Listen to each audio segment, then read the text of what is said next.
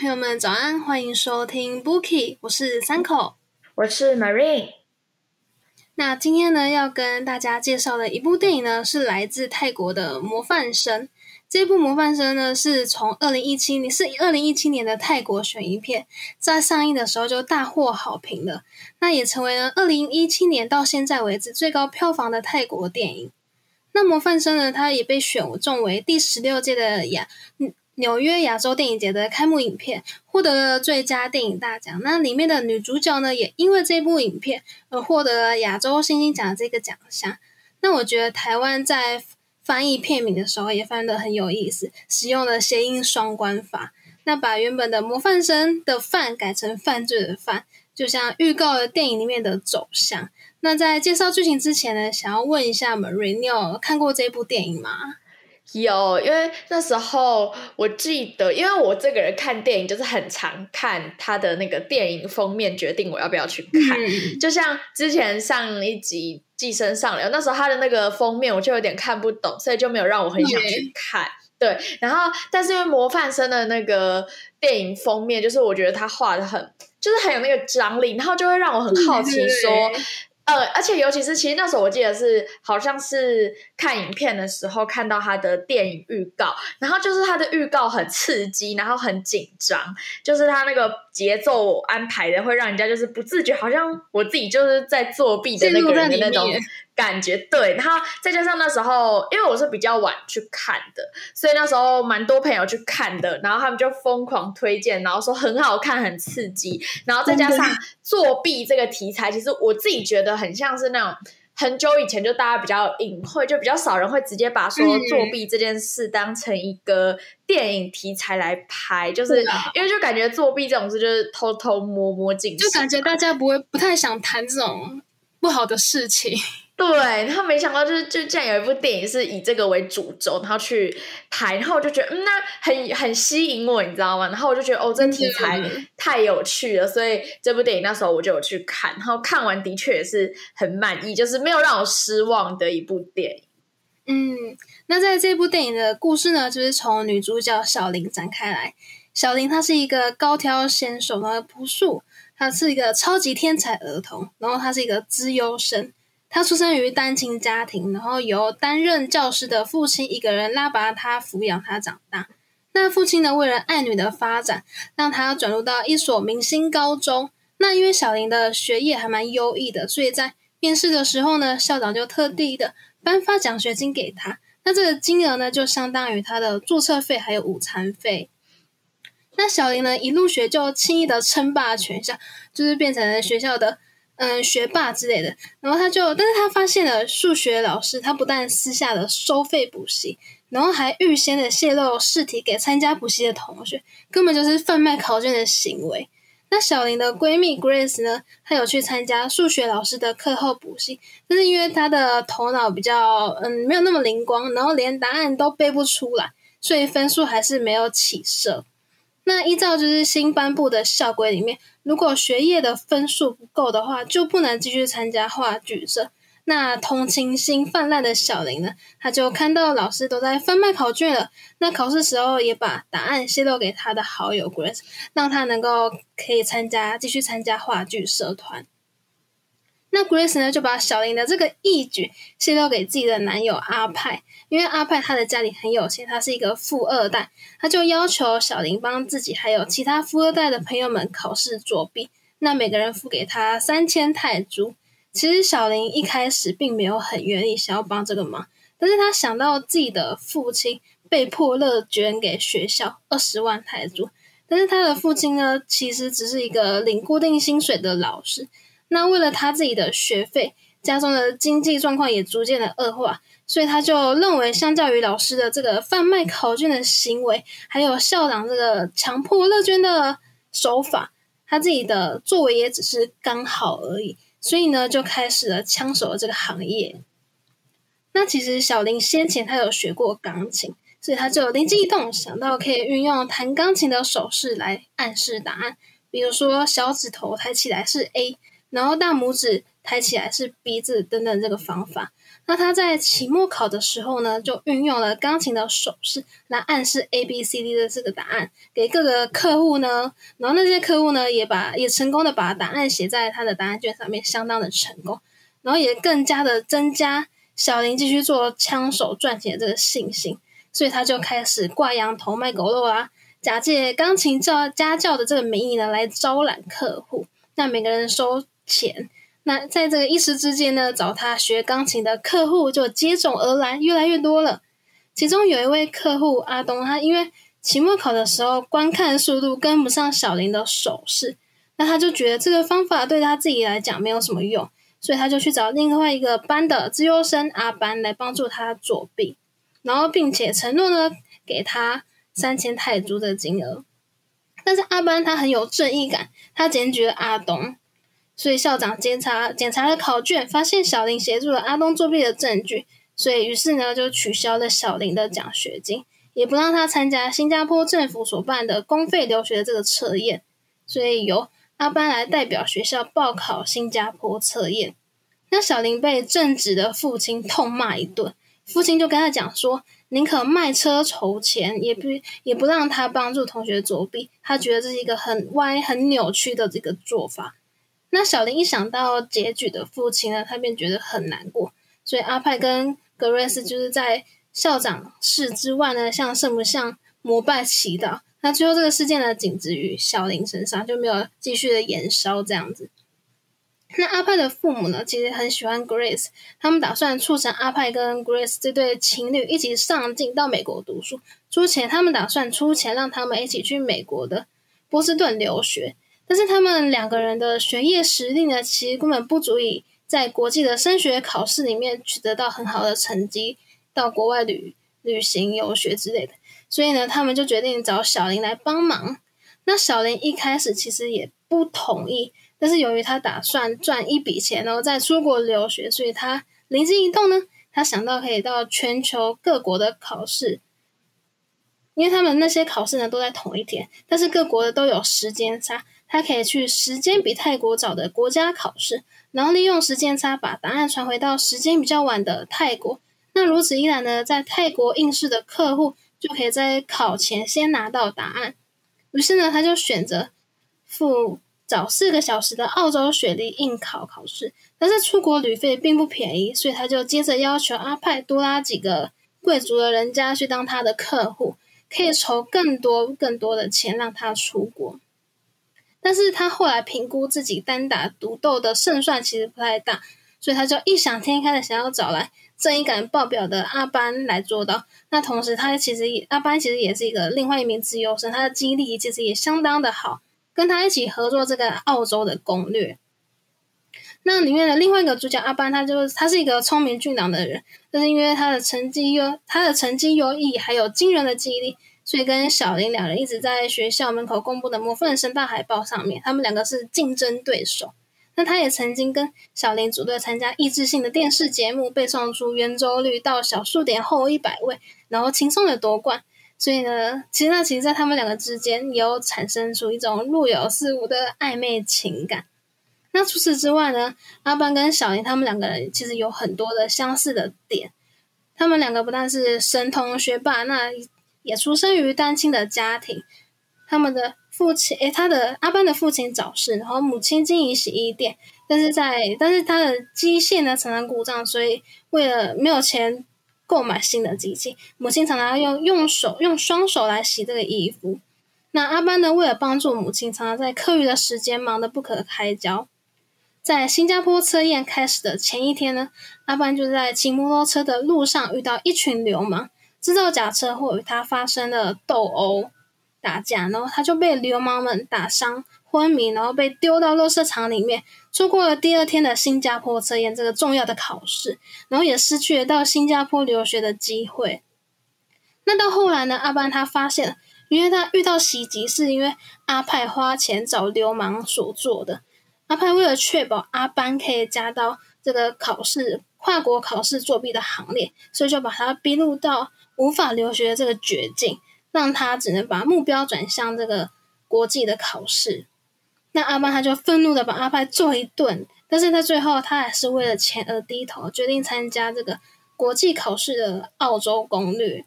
那澳洲攻略的这个计策呢，其实就是小林跟阿班一起到时差早四个小时的澳洲雪梨应考。那他们两个人两人呢，运用背诵的方式，把答案分批的记下来，然后利用休息的时间，将答案用在预藏在厕所里面的手机通讯软体。传回到晚四个小时考试的泰国，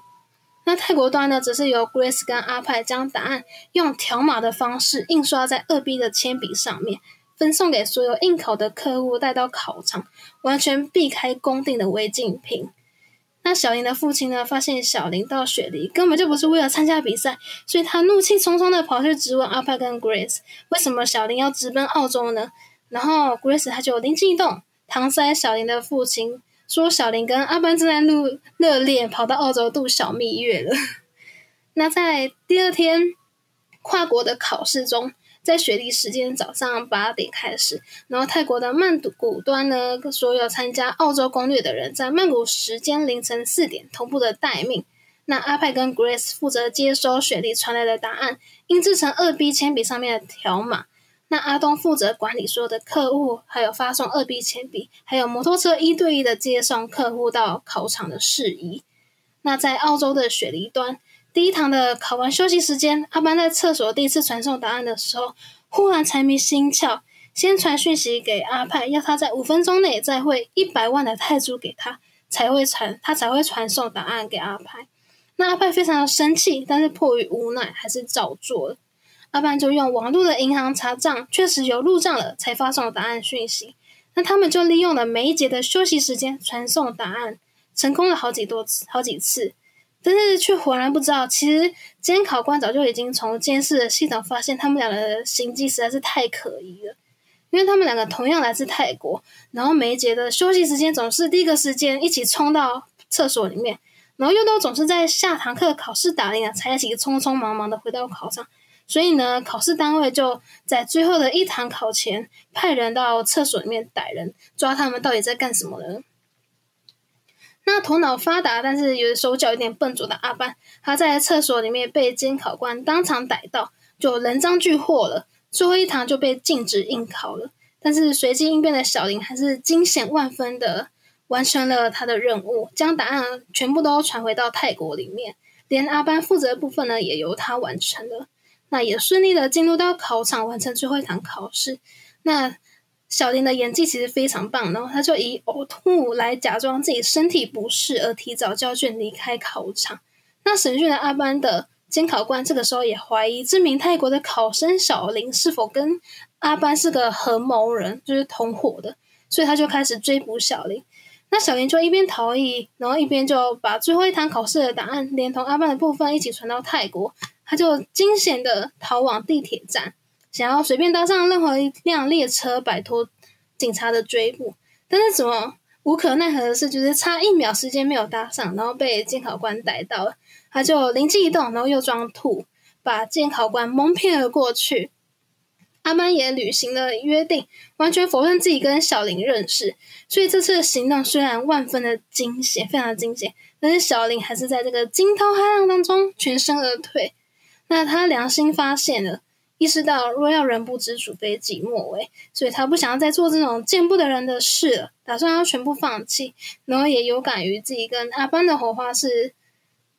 不来自于澳洲攻略，然后他觉得这是一个讽刺，然后他也删除了跟阿班的合影的照片。那这场澳洲攻略呢，在万分的惊险当中成功了，客户们也都通过了这个考试。那由阿班。由于阿班呢，他被滞留在澳洲，澳洲等待交保，所以小林他就先自行的回到泰国啦。他回到泰国之后呢，大家就去接机，像偶像接待偶像一样欢呼欢迎他的凯旋归国。但是小林却觉得闷闷不乐的，因为大家全不知道他们在澳洲其实已经被抓包的消息。然后阿派跟 Grace 已经对小林依赖成性了，他们不顾队友阿班人被滞留在澳洲还没回来，及将来可能会面。面临到的处分，他们还一直怂恿小林一起出国深造，继续在国外帮他们考试作弊，完成学业。那没想到被小林痛骂了一顿。小林也不想要再理他们了。然后甚至连这次的澳洲攻略的他们他所获得到的钱呢，不义之财都不想领了。他毅然决然的想要退出他们好友圈的圈组里面，结束他跟 Grace 这一段损闺蜜的这个关系。那他也放下了出国深造的心，决定要传承父亲的衣钵，报考了国内的师范学校，希望未来呢可以成为一个老师，并且以自己的切身经验教好学生，不要误入歧途。那泰国驻澳洲大使馆的外交官到澳洲考试的办事处，将阿阿班保回到泰国，然后也跟校方通报阿班涉嫌在国际考试当中作弊这个行为，所以阿班呢被退学了。遭到学校退学，但是赚了很多钱的阿班，他就把洗衣店家里的洗衣店呢改改装成富丽堂皇的样子，很华丽的感觉，然后当起了洗衣店老板。但但是其实呢，他的心还没有死，他想要约小林，然后小林原本是抱持着有难同当的心情去探望阿班，但没想到阿阿班就想要约小林在泰国的大学入学考试当中呢，再做一次这个帮忙作弊这个事业。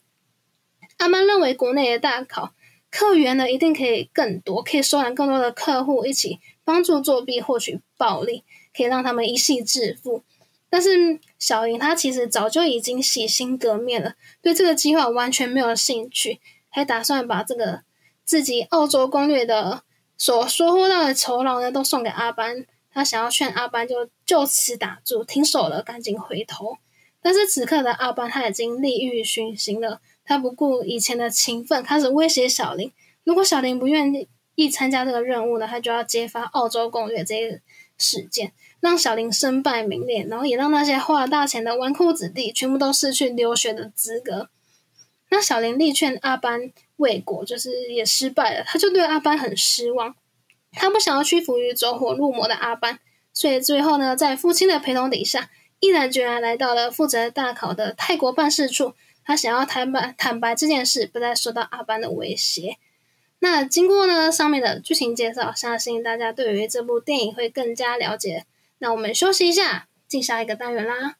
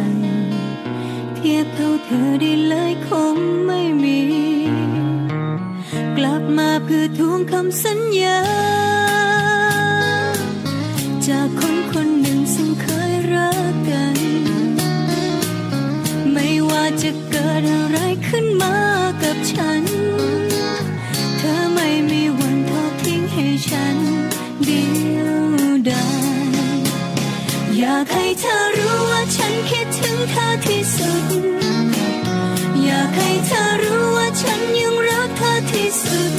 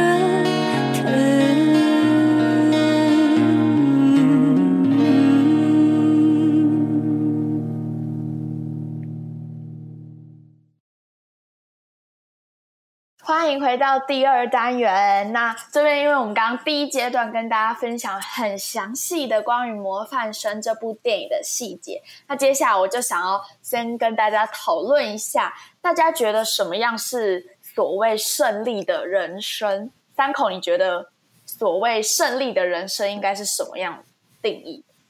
嗯，我觉得不管物质生活怎么样，我觉得至少呢内心要是开心快乐的，就是要幸福的，这最重要。就是物质，你好像还好，你比较看重内心是不是富足这样子。嗯，嗯因为其实那时候看完呃《模范生》这部电影，我就觉得说泰国跟台湾某个部分的社会现象好像蛮相似的，就是亦或是说全世界的社会，就是只要是学生，关于升学考试可能都有。呃，一个压力对都有这个升学上的压力，或者是像是那种作弊的一个黑暗面这样子。嗯，然后我就觉得说，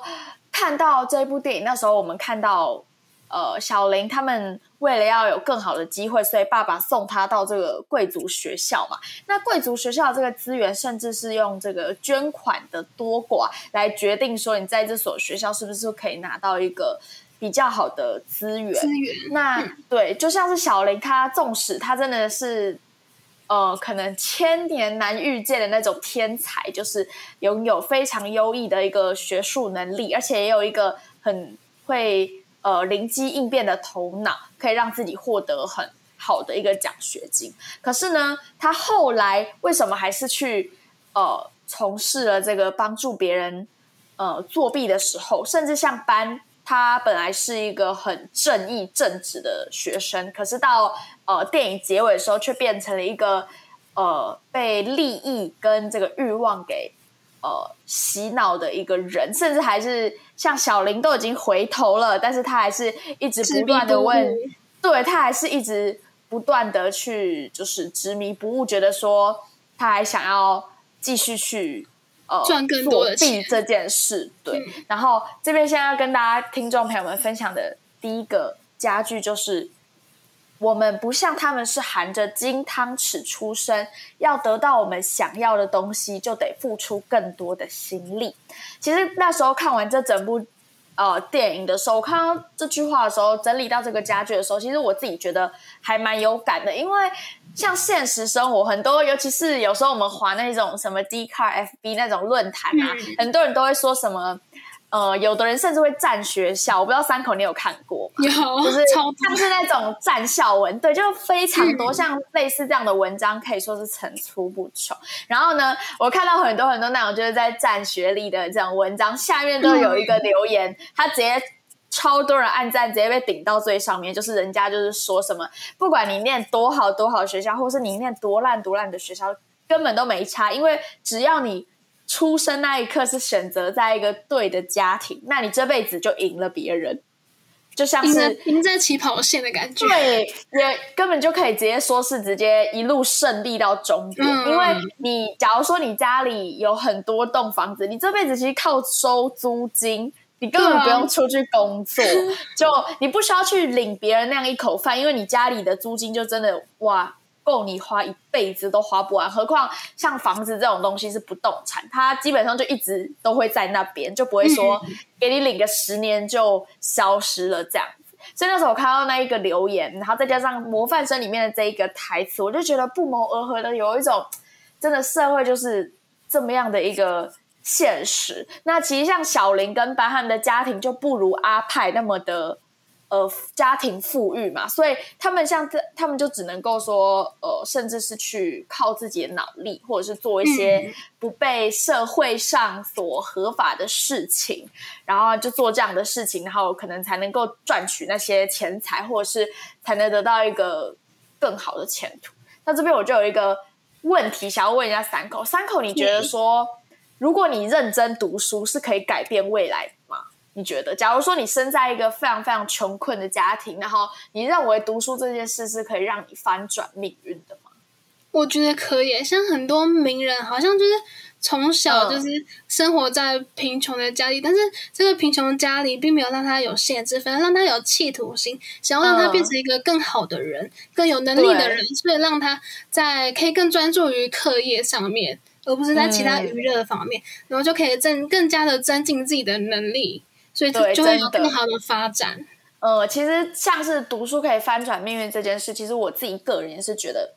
呃，非常的相信，因为我觉得，嗯，就像是很多人都说，就是没事的时候就多读书，多读书，嗯就多看书，绝对是对你的未来很有帮助的。然后就很像是，虽然说你家里可能贫困，可是就像是我们透过读书考试，如果你呃成功的拿到一个好的学历，有一个稳定的工作，其实你真的是可以翻转你的家庭。就像是为什么在台湾永远第一志愿或者是全校的第一名，就是大家都会自以自认为觉得说他以后就是要读医学系啊，不然就是牙医系。对，就是那种呃。等于说是毕业即就业嘛的那种感觉的科系的分很稳数，就定的是就业，对，就是而且又是社会地位又高，嗯然后你只要可能毕业了之后嘛，然后通过了医生执照之后，你就可以等于说这辈子几乎是应该会不愁吃穿了吧？因为嗯这个职业嘛，然后呃社会地位也高，然后呃薪水的一个起跳的幅度也是算是应该说可以算是嗯出社会后的一个薪水里面算是非常高的一个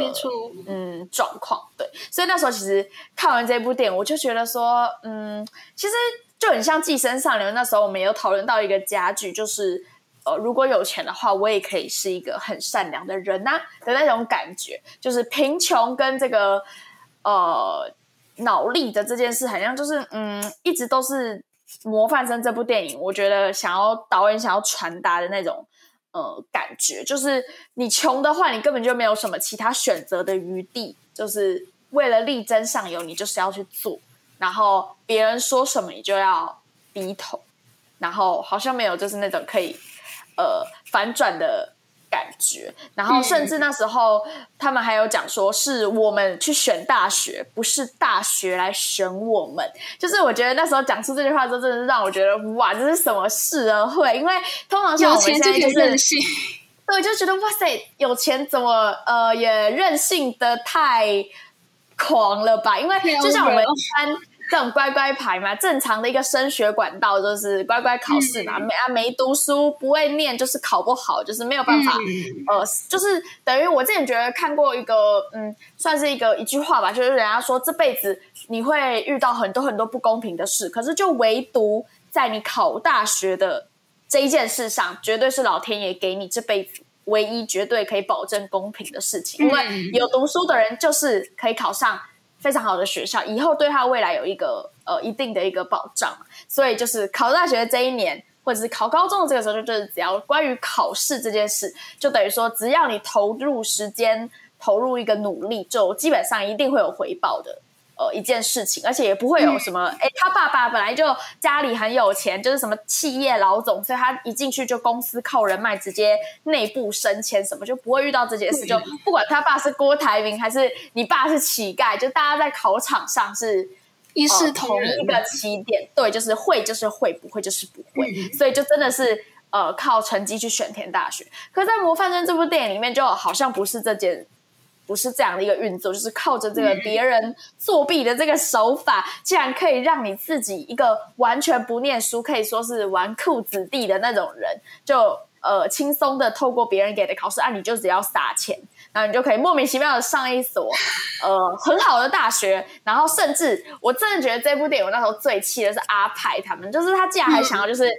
呃成功申请上美国好的大学之后，继续叫他们帮他完成他大呃研究所甚至大学之后的学历嗯都、都要叫就是别人作弊，对，就是对啊，他们不会心虚吗？对啊，我就觉得说这很像是那样，嗯，我一点努力我都不要付出，反正我嗯。什么都没有，我就钱最多，然后就是我就是要拿买我学位这样，那我就觉得、天哪，我真的觉得有钱人的社会跟那个思像维，大学不是通常都会有什么报告什么的，必须要自己嗯。亲自上台讲的，那这种事情就很容易被抓包啦，就不是是只是看成绩的。呃，然后但是他还是竟然就是觉得说、我不管，反正我就是一定要这样做，而且我觉得如果是照他们像那种阿派那种。既然为了这个都可以派人去打伤阿班的那个他的这个思维，我觉得就算像是遇到刚刚三口你说的那个情境，他应该也是可以买通，就是别人去帮他代替发言之类，反正就是可以想尽办法，就是那种有钱可以解决的事情的话，我觉得他们就是呃，就是无所不用其极的去做这样子。呃，但是我真的觉得看完这部电影，那时候我也不禁一直在想说，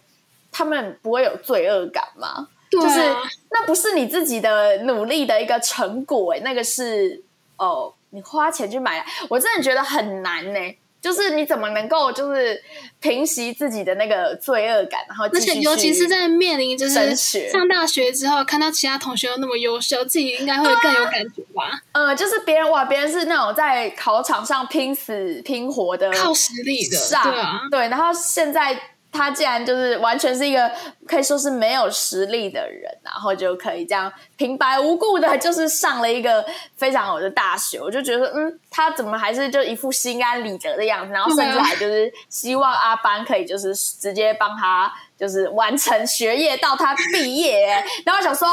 那你这辈子都要靠着作弊这件事情。来完成你的人生吗？然后我就觉得，嗯，那时候看完这部电影，就让我觉得说，呃，感悟还蛮大的。因为其实嗯像我们现在就还是大学嘛，所以难免课还有就是那种接触课堂的机会，所以就会觉得，哎，特别有感觉。就像我印象超深刻，因为我之前高中的时候，我们班真的就有同学，他是在学测的时候是靠着作弊的方式得到高分。那时候，真的哦而且可是真的。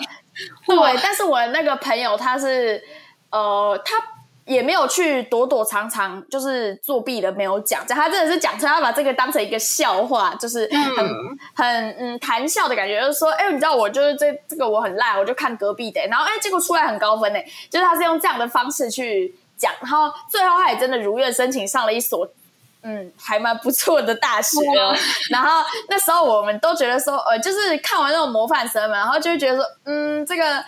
这个我真的是不知道要怎么去讲啊，就是会觉得说，嗯，作弊这件事真的呃嗯。很很难让人家去定义说这个真的是是好还是坏，因为我觉得嗯。如果你是非常公正，然后很努力，就一路都是靠自己努力来念书的同学，我觉得你应该是非常痛恨作弊这件事情的，就是会觉得说。我那我念书念到半夜是为了什么？你就轻轻松松抄别人答案，就竟然拿到跟我一个 一样的分数嘛？对，就是应该会觉得蛮愤恨不平的。可是如果你是那种不念书，然后你就觉得嗯那可是我就是给钱，但是我就可以得到一个还不错的成绩，那对我来说就是利益大于就是这个我的罪恶。嗯，所以我就觉得说，嗯，这件事情真的是让人家觉得蛮难平衡的。可是不得不说，就是《模范生》这部电影里面探讨到的议题，就是真的还蛮让人家值得去生死的，那我们就先休息一下，进个广告，马上回来。大家好，我是严爵。每天打开 FM 八八点一 AM 七二九，就不孤独哦。你现在收听的是世新广播电台。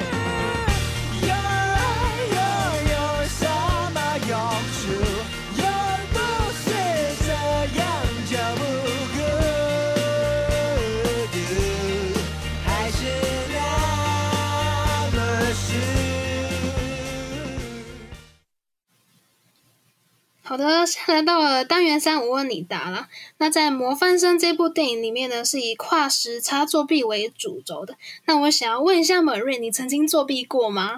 嗯，这个我真的不得不诚实的说，真的有。而且那时候是我记得我也是高中的一个小考，我记得那时候是、因为我觉得我自己就是那种理科超差的人。然后我记得那时候好像是考那个数学补考，对，就是我记得我高二那一年有一个有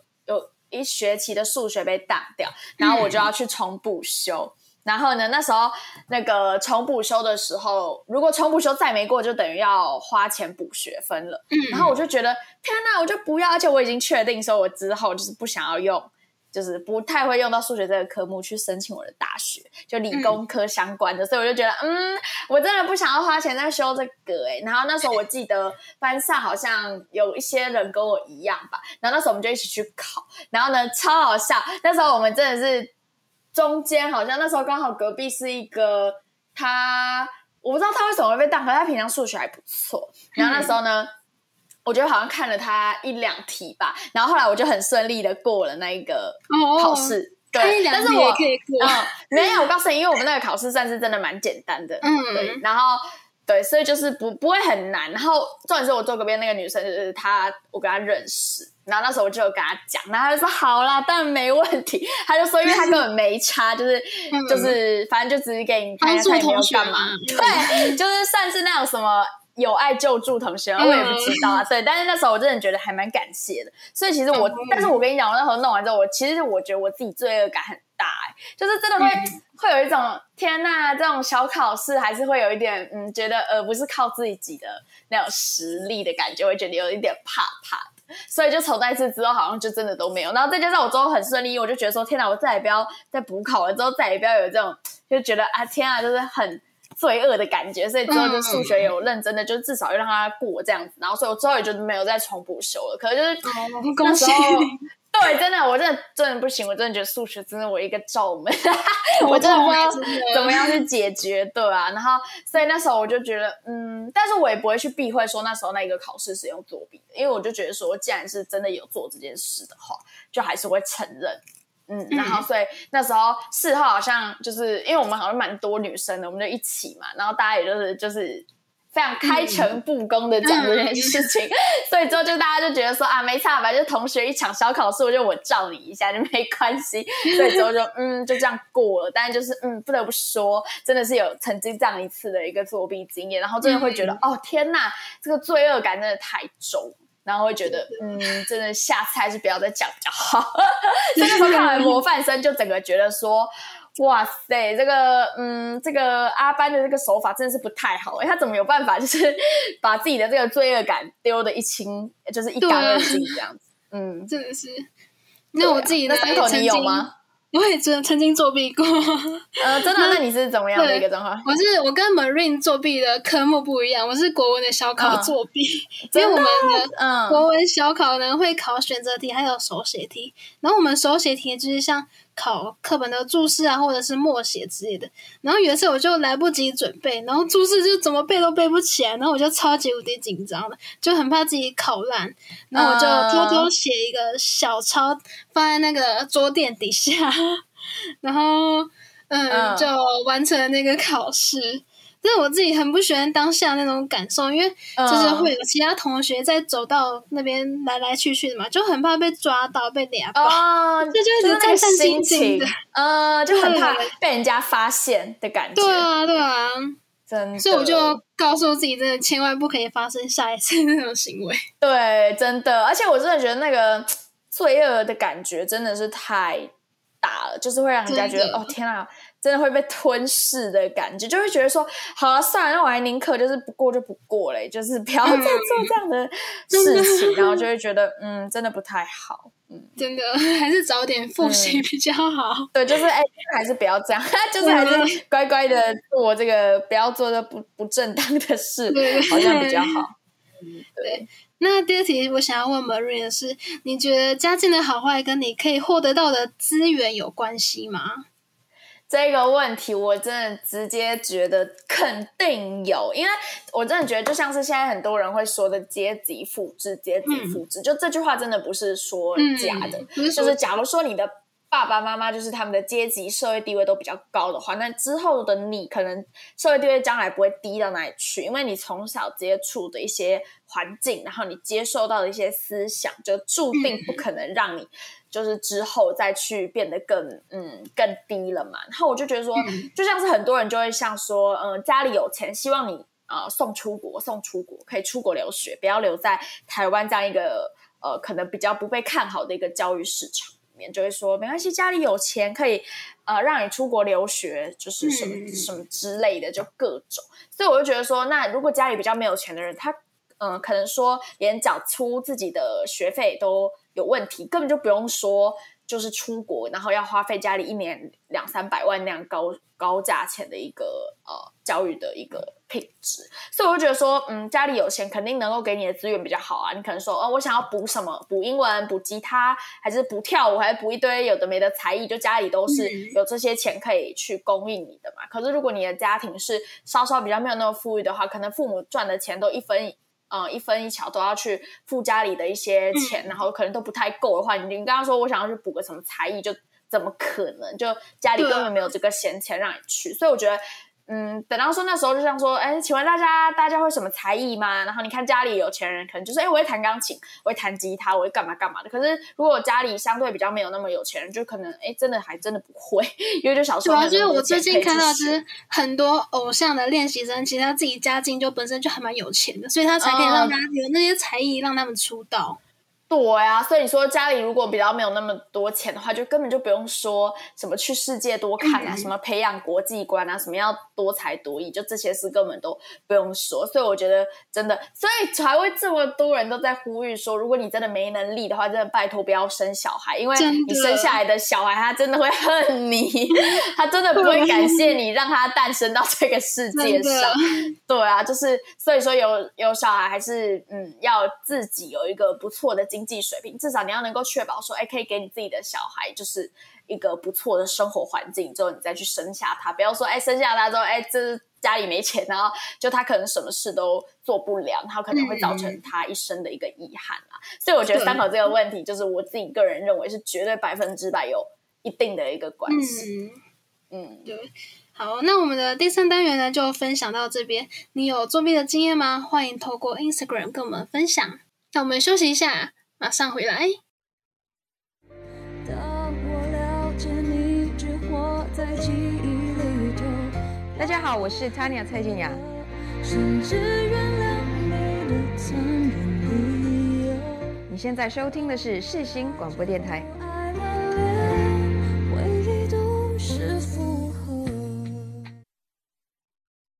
欢迎回到 Bookie，即将来到我们今天第四单元，就是我们的心得分享啦。那在分享心得之前，当然要先问一下三口，你觉得看完《模范生》这部这么紧凑然后刺激的电影的话，你有什么样的一个心得想要跟听众朋友们分享的？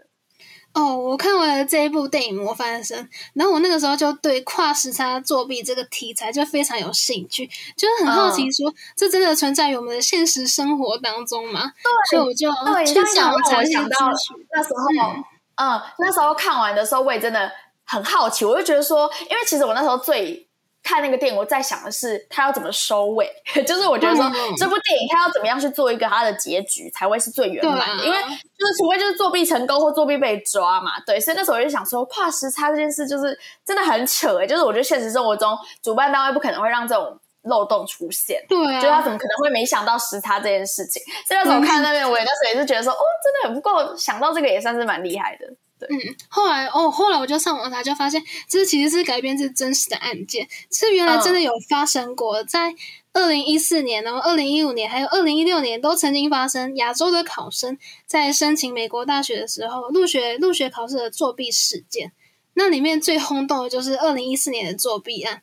在当年考试结束的，嗯，差不多三天吧，然后网络上呢就突然传出了这次考试的试卷。那这份考卷不是同学回忆说，嗯，考试考了什么，是真的同学在考场上看到的考卷，真真实实的在网络上出现。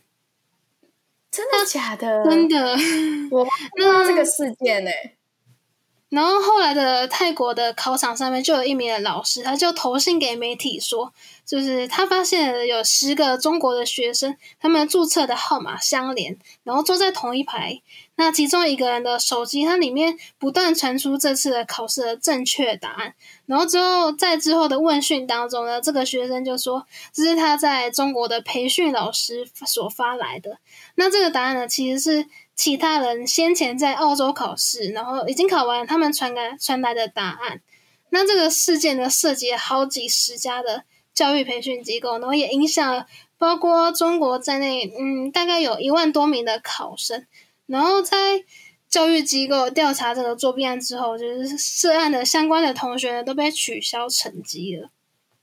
那很多人都会担心说，这部电影播出去，会不会有更多人来模仿这个作弊行为，然后发生更多的作弊案件？那其实美国有做应对的措施，为了防止这个时差的作弊呢，他们的考试中心有对题目做了修改，比如说在 ACT 这个考试的。写作部分呢，原本有就是有变成四道的作文题目，然后分别对应美国的东部啊、美国的西部啊，还有欧洲考区跟亚太的考区。所以以后如果要借鉴那个电影里面的跨时差作弊方式，是行不通的。所以好好的学习才是王道。嗯，真的，我觉得这个说的真的是很对。那我自己本人看完《模范生》那时候是，我那时候是看到他的名字，我就一直在想说，这部电影该不会是要教大家去怎么去作弊吧？就是提供大家那种作弊的手法，就是哎，看这部电影我就知道怎么作弊喽，就是那种感觉。可是我觉得让我觉得很意外的是，这整部片给人家的感受是很。写实，而且又很真诚的那种感觉，就是它反映出来的层面就很广，就不只是同才之间的一个差距，然后还有反映出你的原生家庭将会带给孩子什么样的一个呃影响。而且这部电影它还将现实中就是两种对于作弊的看法，还有这个心态，我觉得导演都表达的很透彻，然后再透过他拍摄是用倒叙的这个手法。就会让我觉得说，嗯，真的是整部电影都不自觉的会让人家很投入，然后很紧凑的一个感觉。然后我就觉得说，嗯，就是作弊这件事情，就不禁让大家真的去思考说，其实不只是社呃作弊这件事情，就社会中其实有很多像是这种为了生存，然后选择去违背道德理论的一些实力去存在，就像是为了活着，你可能去贩毒，你可能去。诈骗别人，就是做一些跟我们正常人认为呃善良的风俗是违反的一些事情。那有时候那些人真的就是他别无选择嘛，或者是他真的不知道该怎么样去寻求帮助，他才会走上这样的呃末路。那我觉得说人生这件事情就是，嗯，我们永远都不能去做抉择嘛，就像是你的出生，你是不可能去选择你要怎么样的爸爸妈妈。有的人就是含着金汤匙嘛，啊，有的人就是贫困的环境中，呃，长大的。所以我觉得努力的方向就成为人生很重要的一个课题。就是即使你家境是一个比较不那么富裕的小孩，可是你也可以借由努力读书去，呃，得到翻身的机会。那如果你是很有钱的小孩，可是你却呃努力的方向错，例如说你可能去乱投资，或者是你可能去挥霍你的金钱，那你可能将来会一辈子身败名裂。就是这也是不同的一个结局嘛。虽然说我觉得很多事情就是命运其实都安排好了，可是有些事情其实还是人定胜天的啦。就像是你选择你要去过你怎么样的一个生活，那没有人可以去左右你的人生，就真的只有你自己可以去选择说你要成为一个怎么样的人。就像是小林，他虽然前面也是帮助别人作弊，可是在最后他觉得这是一个不好的事情，他就决定清醒过来，所以他决定自己要成为一个哦这样子的人。那呃，阿班决定他之后要怎么做，那也是他对于他自己人生的一个呃掌握啊。所以我觉得整部片，嗯，我看到这一段真的觉得父母影响很大，因为小林的爸爸，他的爸爸是老师嘛，所以对道德啊那些有相当一定的概念。可是就是另外一个，嗯，阿班嘛，阿班就是他的父母可能没有管他，所以就让他走火入魔了。所以，因为他的爸，嗯，小林的爸爸是老师嘛，所以他才教教导他正确的观念，让他可以在做更糟糕的事情之前呢停止这样子。对，就是所以说家原生家庭对于小朋友的一个成长是有绝对没有办法区分的一个呃关系，有一定的影响，嗯，一定有对啊。所以就像刚刚前面第三单元讨论到这个问题，就是家里爸妈的一个。有钱教育程度是不是真的能够间接影响小朋友的一个教育资源等等？我觉得这个是有一定的相关性。所以其实我那时候看完这部电影，我就真的觉得靠山山倒，靠人人倒，就是真的靠自己，靠自己。对，就是。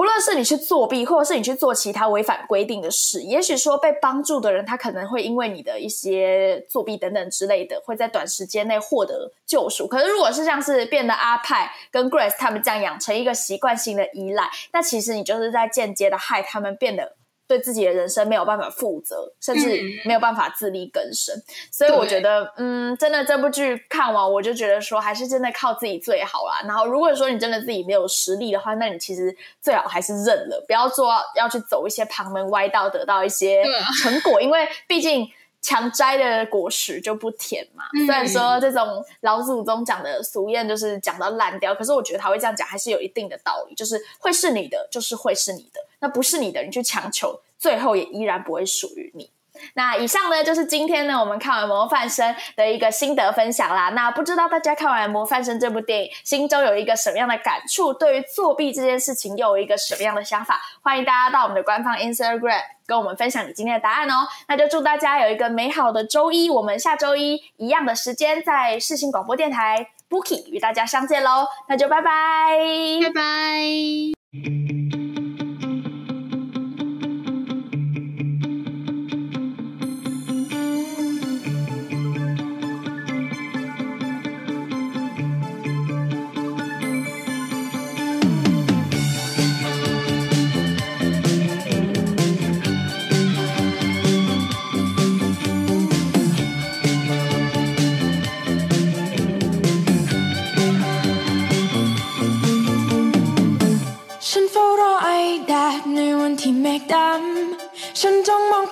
จันทร์ในวันที่ฟ้ามน